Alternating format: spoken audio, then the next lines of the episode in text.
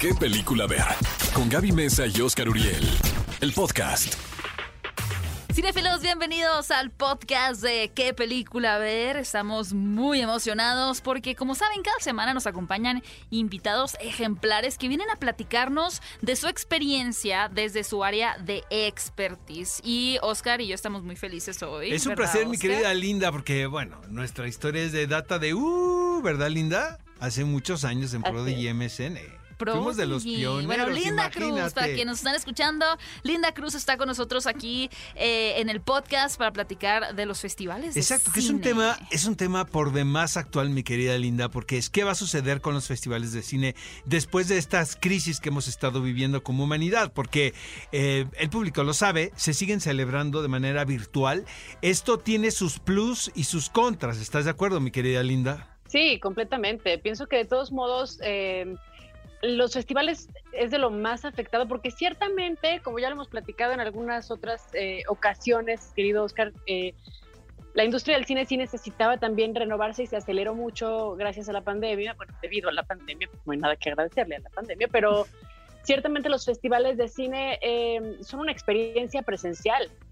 Entonces, sí, sí creo que ha pues ha puesto contra las cuerdas a los organizadores y también a los directores, porque muchas películas ven la primera, eh, la primera respuesta a un público masivo a través de los festivales. Entonces, verlo de manera virtual, en una pantalla, en casa, en un screener, en el cual eres fácilmente distraído, eh, pienso que sí le resta mucho, sobre todo a los realizadores, que pues, como saben es una labor titánica y heroica prácticamente el hacer una película, para que de repente pues se acabe mandando de manera digital, ¿no? No, y quedando, y quedando que, en una selección, debemos- linda, ¿sabes? O sea, finalmente, pues es un concurso en muchas ocasiones. Entonces, de repente dices, bueno, estás en la selección oficial y, como bien dices, también el ver una película en la pan- ¿no? En tu, en tu pantalla de computadora, pues está cañón. ¿no? Tengo, tengo una pregunta para ustedes que pues han tenido la oportunidad de asistir a diferentes festivales, tanto nacionales como internacionales. Para quienes nos están escuchando, para, yo sé que para nosotros tal vez que a esto nos dedicamos, pues lo tenemos súper asumido y más Linda y Oscar que han asistido a un montón de festivales. Pero para que la gente pueda entender cómo funciona un festival, o sea, porque la palabra festival como que a veces se entienden, o sea, están ahí todas las películas a disposición, hay un itinerario, cómo llegas a un festival. En pocas palabras, si, si podrían explicarle a, a la gente que nos está escuchando qué es, qué es un festival y cómo tienes acceso a él.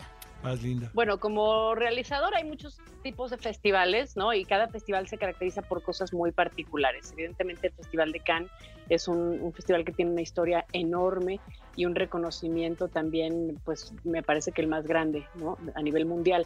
Entonces el ser seleccionado en Cannes, pues es todo un logro porque sí eh, te enfrentas ante un público global, pero sobre todo a, a ojos, a crítica y a, y a sensibilidades diferentes, pero muy exquisitas también. Entonces, por ejemplo, ahora eh, justo cabe señalar que Somos Piano, una distribuidora y productora mexicana, está llegando a Cannes con tres películas coproducidas, Annette, eh, Memoria y eh, Bergman Island. Eh, son entre las tres películas que están llegando a Cannes, coproducidas por, por un mexicano, por Julio Chávez Montes, quien dirige esta compañía. Y Tatiana Hueso, otra mujer mexicana que también está llegando a, una cierta mirada a un área del Festival de Cannes. En fin, se enfrentan a, a, públicos y a una audiencia en la cual, si tú ya tienes la bendición de haber estado por Cannes, ya tienes también, no una garantía, pero sí un empujón muy grande para distribución, para exhibición, eh, porque sí, para llegar ahí se necesita, es una curaduría muy particular. Como público, pues bueno, es también complejo porque hay tanta oferta de tantas películas eh, que uno quiere ver que siempre acaba sacrificando unas por otras. Es imposible ver todo lo que hay en un festival. Eh, tienes que comprar boletos con mucha anticipación, hacer filas eh, también con anticipación, generalmente largas, pero pues es como la primera vuelta, digamos, de películas que eventualmente se encuentran o podemos ver en temporadas de premios o, o blockbusters que a lo mejor eh, tienen una proyección masiva o tienen un, un, plan de marketing y de distribución masiva, pero si pasan por Cannes o por o algún festival de cine importante, eh, ya sabes, en los pósters se usa mucho poner... Claro, este, el marquito laureado. Los perejiles La- esos, ¿no? Que ponen así. Las ramitas, las, ramitas. santas. Un poco sumando lo que dice eh, mi querida Linda, un festival de cine eh, básicamente es una plataforma o debe ser una plataforma de lucimiento para el trabajo cinematográfico. Gracias a un festival, como bien lo menciona este Linda también, puedes conseguir distribución, eh, puedes incluso firmar una siguiente película, un actor se puede dar a notar, ¿no? Y hay un director por ahí. Estas es un historias... punto de encuentro. Esas historias es de lo más frecuente. Ahora, un festival como lo conocíamos en la vieja normalidad, invariablemente estaba ligado a una locación. O sea, es el festival de, sí, cine internacional, eh, pero de Berlín. Y el juego, la palabra Berlín juega un papel muy importante porque inmediatamente lo relacionas a esta hermosa entidad, pero con, ya sabes, este menos 12 grados y un frío tremendo. Sí, y luego no la Riviera ve. Francesa, que tampoco, luego la gente piensa que la Riviera Francesa es como Cancún, pero si supieran que, pues no, ¿verdad? El, digamos que el mar es poco distinto, ¿no? Es más bonito el Caribe. Eh, también lo ligan con la cultura francesa, con la actitud de los amigos franceses, que siempre son tan encantadores y tan buena onda con el extranjero, ¿verdad? Y este, y obviamente el de Morelia, por ejemplo, aquí en México. O sea, Morelia es Morelia. Yo tengo un amor a esa ciudad gracias al festival. O sea, siento que es de los lugares que más amo de este país. Y es mucho a que voy todos los años como Linda. Vamos a este festival y lo vivimos al máximo porque comes la comida, ¿no? Que se que local. ¿no? La, la- la típica de la Las región. corundas. Exacto. Ahora con la pues no puedes ir en dieta keto, ¿verdad? En, en cetosis. Y el público es más amable, ¿no, Oscar? Porque me hablaba Linda eh, con Oscar antes de comenzar el podcast de estas típicas reacciones que se viralizan en redes sociales o en los medios de cómo recibe el público de Cannes, por ejemplo, particularmente una película, ¿no? Eh, la típica frase o el típico texto que leemos que dice la película fue abuchada completamente en Cannes o recibió una ovación de pie de 15 minutos.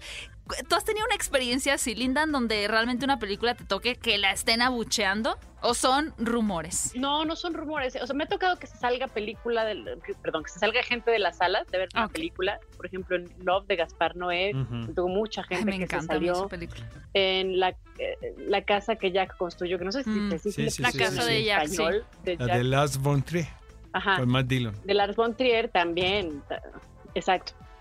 Sí, sí me ha tocado eh, que, se salga gente de, de las salas, pero también me han tocado ovaciones de pie como el laberinto del fauno, con Guillermo que de verdad la sala se caía eh, después de ver la película, ¿no? Entonces, eh, sí también se vuelve muy emocionante porque sí se, se convierte en una experiencia colectiva. No sé si a ustedes les pase, yo trato de, cuando voy al cine, de entregarme a la película, de, ver qué me va a hacer sentir, ¿no? Y de, no ponerme ningún freno ni nada. Ya después, pues uno la digiere y, vas poniendo el, el foco justo en donde te parecieron que los puntos flacos o no.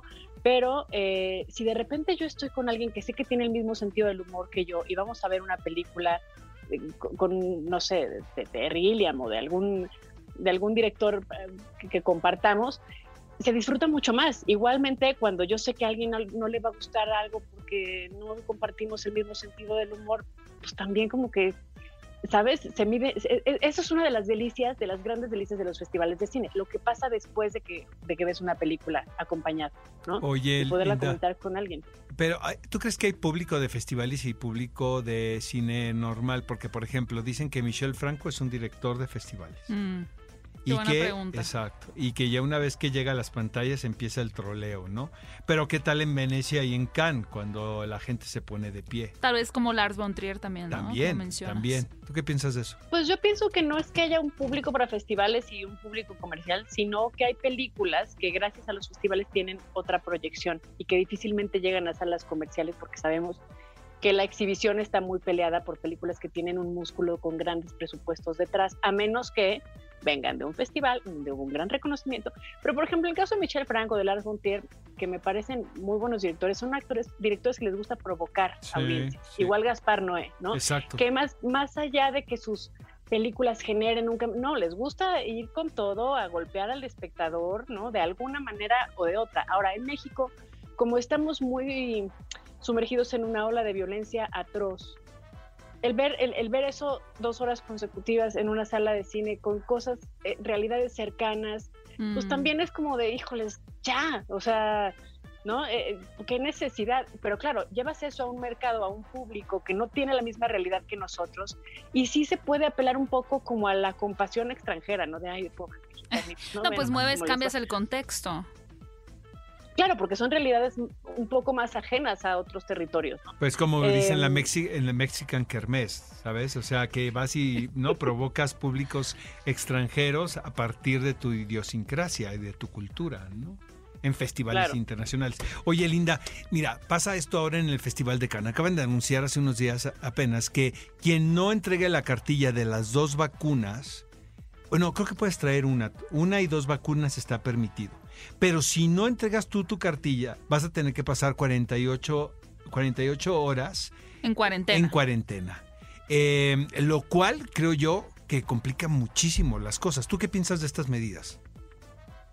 pues que la vacuna es un nuevo pasaporte de alguna manera, ¿no? Eh, y también estamos ante una realidad en la cual hay mucha gente antivacunas que no cree en el virus, que no cree en las vacunas y que pues es bien complejo llegar a, una- a un punto de encuentro en este sentido. Ahora, de que tenemos una pandemia global, la, la hay, de que ha sido letal, ha sido muy letal. ¿no? Entonces, bueno, pues tiene que haber alguna manera de, ok, no te quieres vacunar, no te vacunes, pero asegurémonos de que llegas tú libre de polvo y paja, ¿no? Libre de polvo no, y no paja. veo otra, no veo otra razón, no veo otro motivo o u otra alternativa más bien a, a hacer un festival presencial como lo es el Festival de Cannes o cualquier otro festival internacional en el cual la afluencia de gente del extranjero es enorme eh, y que pueden ser focos de contagio brutales si no se tienen las medidas necesarias para, para evitar la propagación del virus, a pesar de que de que hay mucha gente vacunada, pues hay nuevas cepas y, y- y seguiremos viendo los próximos meses nuevas cifras y nuevos descubrimientos y hay también mucha reticencia y también se entiende, ¿no? Eh, Oye, Linda, ¿y crees que eh, al final estas nuevas modalidades que Oscar nos ha platicado también en este espacio de qué película ver, de cómo funcionan eh, los festivales en línea, ¿no? Que te mandan pues la película como tal y tú la ves en tu casa. ¿Crees que ya se vaya a convertir, no quiero ser como fatalista, pero eh, ni totalitaria, pero en un híbrido? O sea, que, que sea una modalidad de festivales Pero eso no es específicamente. ser fatalista. Gaby, ¿No es ser ¿eh? fatalista? Yo creo que es un, o sea, que sea un híbrido es un plus para mucha gente. ¿No? Vea, por ejemplo, en el último No. Morelia, de repente yo veía comentarios en Twitter de bueno, lo de Cinepolis de Click estaba súper bien. y jovencitas en Cancún, en Tijuana, en Chihuahua, en Monterrey, opinando de la selección oficial. En mi vida había visto Mm, eso. Y como, como muy buena comunicación y muy buena lead y muy agradecidos porque se les permitía esta oportunidad de ver el, el- el cine en competencia para gente que- y personas que no tenemos los, los Los recursos, recursos para, para ir. llegar. Exacto. ¿Qué opinas, sí, Linda? más que ya, pues que más que un híbrido me parece que es una buena alternativa, justo eso, ¿no? Que como los festivales presenciales, como bien decía mi querido Oscar, son ocurren en una locación en particular, en un contexto muy especial. La gente que no puede tener acceso y no puede llegar, que tampoco se pierda la oportunidad de ver películas Exacto. maravillosas que posiblemente no de ninguna otra manera llegarían a, a sus ciudades, ¿no? Entonces, eh, más que un híbrido, me parece que es una suma de elementos para crecer eh, las audiencias y la oportunidad de que las películas tengan otro tipo de ventanas y, se acerquen a otro tipo de, públicos. Eso me parece fascinante, fascinante, pero de que volve- volveremos a los festivales presenciales, eh, eso, eso me, me- me fascina, me emociona y espero pronto que suceda, porque sí son experiencias únicas. Yo creo que esta, esta cosa de Cannes es el principio del regreso a los festivales, aunque nunca se clausuraron del todo, porque el año pasado los valientes de Venecia lo celebraron presencial, pero eh, siento que las cosas ya ah, van a, van a cobrar una cierta, un cierto equilibrio, pero eh, la proyección en línea va a jugar un rol bien importante en todos los festivales. Sabes que a mí me tocó ver a Daniela Michel, quien es la directora del Festival Internacional de Cine de Morelia, y estuvimos hablando después de la experiencia del año pasado que llevábamos todos, ya sabes, con cubrebocas, con caretas, y yo fui a presentar a Alejandro González Iñárritu y Daniela me lo pidió casi de favor porque nos daba miedo salir de nuestras casas. Eh, y, y también vi el rostro de Daniela cuando se dio cuenta la reacción que estaba teniendo, la proyección de las películas en Cinepolis Click. y también le vi su rostro como diciendo, esto llegó para quedarse, porque esto también me conviene para contar con más público, no solamente el público presencial que va a la ciudad. No, completamente. Y en particular en el Festival de Cine Morelia, que también es un festival que amo con todo mi corazón.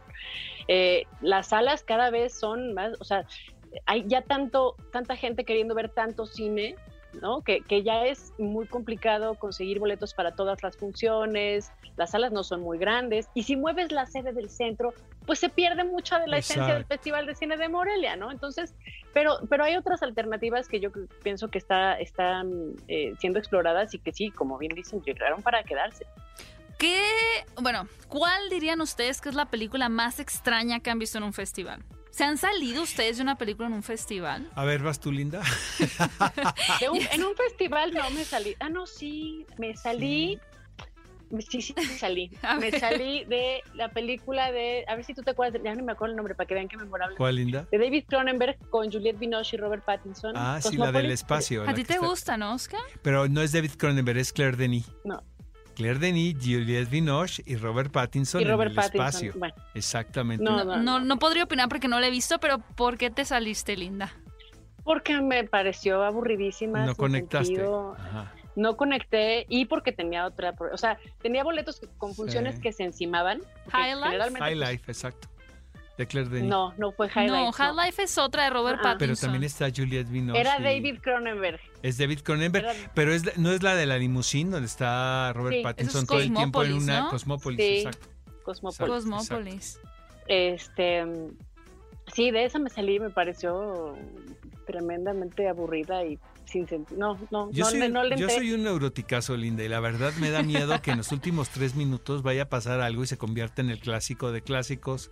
Entonces, Como el final de Another Round. Hay muchas ¿no? cosas que, sí, el, la, la secuencia final redimen una hora de aburrimiento, puede ser, sucede muchísimo. Pero este sí. trato, eh, sí me he salido en mi caso en festivales porque tengo entrevistas y Linda me puede entender perfecto. Sobre todo un como Toronto, ¿te acuerdas Linda que es un festival Sí. sin compasión? O sea, ahí es pues las entrevistas, pero aparte tienes un talento tremendo. Me acuerdo que Linda se quejó durísimo un día porque me dijo que hizo las entrevistas de Nación Estrella y había perdido no sé cuántas oportunidades de película, ¿verdad, Linda? Sí, pero bueno, ahí Era vale la Lady pena. Gaga y Bradley Cooper, ¿estás de acuerdo? Sí se anda saliendo uno de las Sí, salas. Que creo que es algo que uno. no hemos mencionado que llama mucho la atención a la audiencia, que es el, el que estás conviviendo, pues tal vez no de pellizco y codazo, pero están ahí mismo los actores y directores que están presentando sus películas. Ah, no, eso sí. De en Cannes, por ejemplo, sí me he encontrado a gente que sí se me ha ido el espíritu del cuerpo cuando me los encuentro en la Crozet. Porque aparte caminan como, como si fuesen, ¿no? Turistas, Civiles. exacto. Civiles ¿no? comunes y corrientes. Este, o ver a Pedro Almodóvar así borracho con sus, ¿no? Con su reparto. O ir a las fiestas y que esté el talento ahí. Te ha tocado también a ti, ¿no, Linda? Sí, sí, sí. Me- Sí, es, es, curioso y es muy entretenido también, ¿no? Y sí Exacto. te acerca a, a- a- al, al cine eh, y a sus realizadores desde otro, desde otro ángulo. Es, es, es toda una experiencia, la verdad. Digo, por ejemplo, en Morelia también, que ta- Quentin Tarantino ha ido ya par de veces y de repente, ay, me encontré a Tarantino allá afuera, ¿no? Es como lo más común, ¿no? Exacto. Ajá, ya Tarantino ya es Ajá. Este, Ya eres mexicano, amigo Tarantino. Ya Oh, eres yo, mexicano. yo sé que, que tu festival favorito, Oscar, es el de Toronto, si no me equivoco, porque lo has mencionado Amamos varias Toronto, veces. ¿verdad, Linda? Pero el tuyo, Amamos Linda, ¿cuál es tu festival favorito y por qué? también. También Toronto. Toronto, sí, sí, porque es muy relajado también. Yo nunca he ido a Cannes, la verdad, eh, se me antoja y no, porque sé que hay muchos protocolos y que eres una subespecie si no tienes un color en Uy, particular sí, de tu sí. credencial. y al máximo. Exacto, a mí esas cosas me dan toda la flojera del mundo. Y ¿Sabes cu- Toronto tiene to- es todo lo contrario. La palabra favorita de los franceses en Cannes. Désolé. Te hacen. Ay, no, qué desesperación. Ya hacen- nada más de que me lo digas tú, ya sentí hasta el te coraje. hacen, te hacen ellos, ya sabes, con su risita, con esta leve sonrisa apenas así dibujada, te hacen. Désolé. Qué horror. Un saludo o a mis sea, amigos puntita. franceses. ¿Por qué me estás quitando las ganas de.? Es que es el que la gente tiene más en la cabeza, ¿no? Y el de Sundance también, el de Sundance es Toronto. North by. No, North by. No, South. South by Southwest. Yo estaba diciendo la película de. Alfred Hitchcock. Oye, pero este año, ¿dónde Sí. nos vamos, este, Linda? Tú ponle, pon fechas, hombre, ya. Pues mira, Decretémoslo, estamos ahí ya en este momento. Yo voy por por Morelia, Los Ajá. Cabos. El GIF de Guanajuato también me gusta mucho. Sí. Eh, y por supuesto Toronto. Mi querida Linda, muchísimas gracias por, por tu tiempo antes que nada, porque sabemos que estás muy ocupada. Y siempre es un placer eh, que sean muchas colaboraciones, ¿no? Aquí en qué película ver. El gusto es mío, gracias por la invitación y cada que, cada que me inviten aquí estaré. Siempre es un gusto verlos y pues con el pretexto del cine que nos une también. Les mando un abrazo muy grande. Muchas gracias, Linda. Eh, nada más rápidamente, ¿cómo te pueden seguir eh, los cinéfilos en tus redes sociales? Arroba Linda Cruz en Twitter y en Instagram. Ahí estoy, Perfecto. Ahí me encuentro. Arroba Linda Cruz, muchas gracias Linda y cinéfilos no dejen de darse una vuelta por el resto de los episodios que van a poder encontrar en este podcast de qué película ver con diferentes invitados como esta extraordinaria plática que tuvimos el día de hoy con Linda Cruz y nos escuchamos en el siguiente episodio de este podcast de qué película ver. Esto fue ¿Qué película ver? El podcast con Gaby Mesa y Oscar Uriel. Disfruta nuevo contenido todos los miércoles y sábados. Hasta la próxima.